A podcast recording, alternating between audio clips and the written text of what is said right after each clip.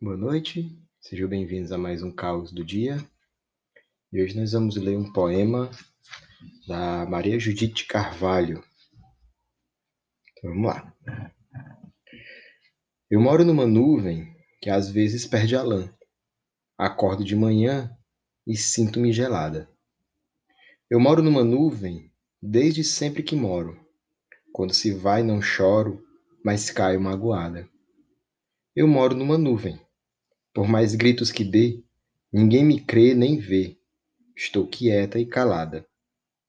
Eu moro numa nuvem. Quando o vento a dilui, recordo então quem flui e o que perdi parada. Eu moro numa nuvem. Nimbo, extrato, cúmulo de nada.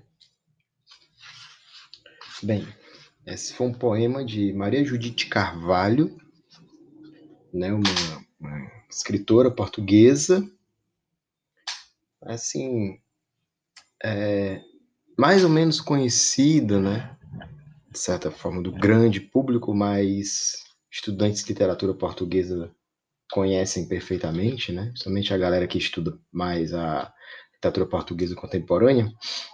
E Maria Judite Carvalho é mais conhecida pela sua prosa, né? Ela é mais conhecida pela sua obra em prosa, que a gente pode destacar, por exemplo, o seu primeiro livro, né? Tanta Gente Mariana.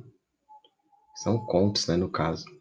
E é, é, essa obra que eu acabei de ler, A Flor que Havia Parada na Água, que havia na água parada, perdão, é um livro de poemas, ele é póstumo, né?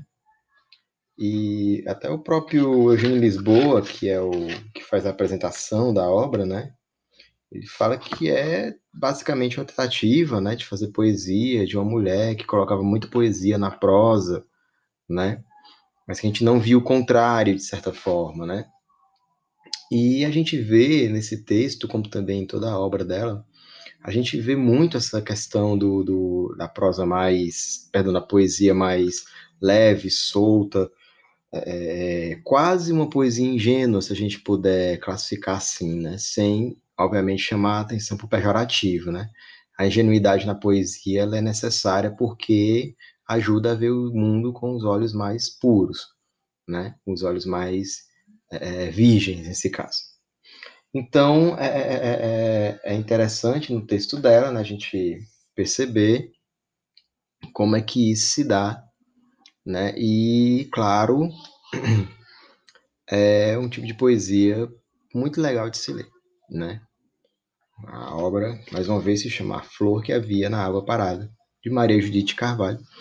E com essa poesia, nós despedimos aí do caos do dia da semana. Voltamos segunda-feira. Tchau, tchau.